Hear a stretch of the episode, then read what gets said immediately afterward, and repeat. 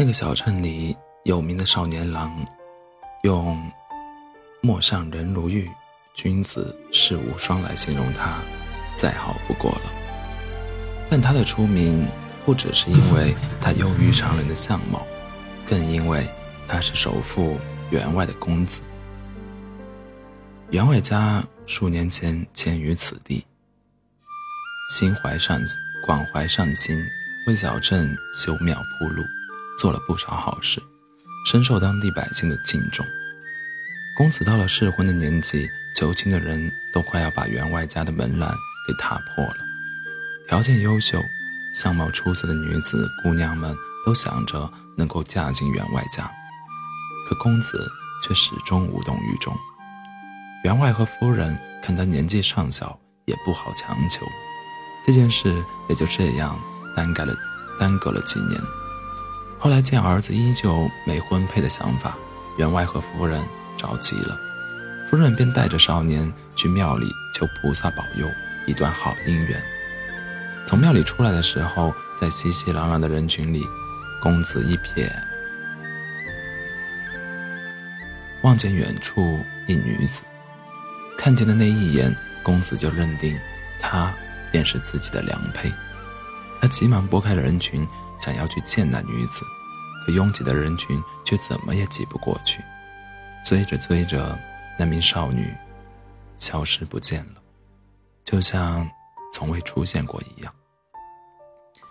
公子回到家中，他像疯癫般的画出了许多那名女子的肖像，让下人们四处打听。可天不遂人愿，依旧没有这名女子的消息。少爷从此把自己关进书房。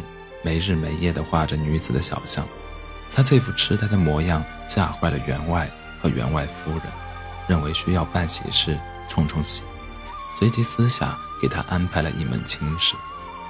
那天员外府邸挂满了红灯笼与打着彩结的丝绸，可是在这个大婚的夜里，新郎官却不见了。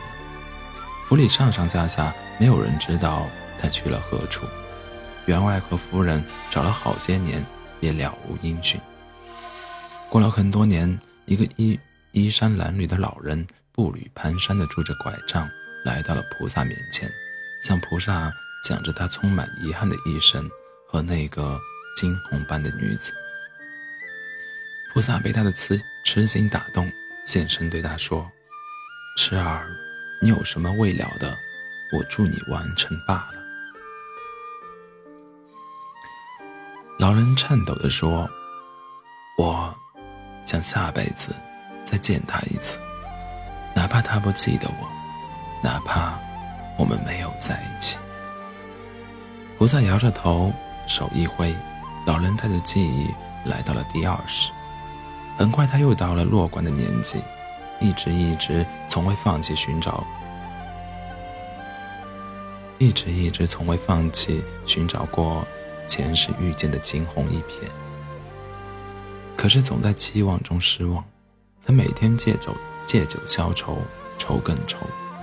这天，他像往常一样去酒馆打酒，路上撞见了一个快要临产的春妇倒在地上，没有一个人上前搭救，却在围观凑热闹。他见状，便只得抱着春妇往产婆家跑去。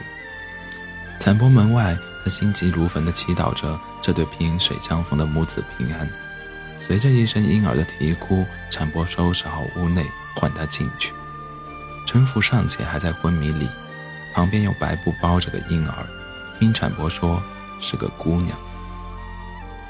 小女孩躺在襁褓中，朝着他笑，他也跟着笑。他看着这对可怜的母女，把身上的银两放在了襁褓的旁边，离去了。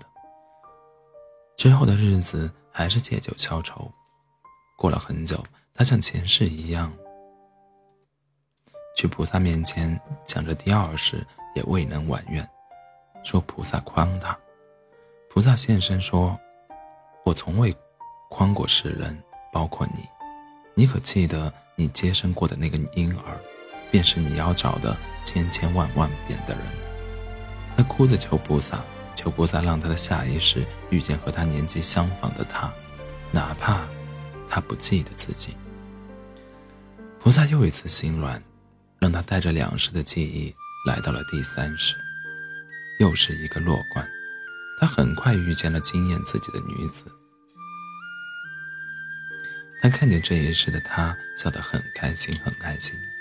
但他的身边另有年轻英俊的公子陪伴、呵护、相随。他没有打扰他的生活，和前两世不同，他很早很早的就来到了菩萨面前，告诉菩萨自己愿出家，常伴青灯古佛。菩萨问他：“不要求来世了吗？”他平静的答着菩萨：“很想。”但我又想不必了。细想来，这几世的相遇已经很美好了。我希望他能和比我好千倍万倍的人一同生活。说完，便请方丈剃度出家，了却红尘事。菩萨看着痴人的背影，叹息道：“你又何尝知道，你这几世的相遇，是你俗世中的他用了几世换来的？”世间每一次相遇，都是一场又一场注定的久别重逢。春天来得很慢，但终会相遇，所以才会有众生浪漫。世间每一个爱情，都是一次又一次成全的碧海蓝天。心愿来得很迟，但终会圆满，所以才会有众生浪漫。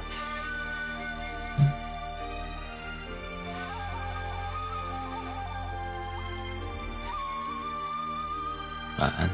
做好梦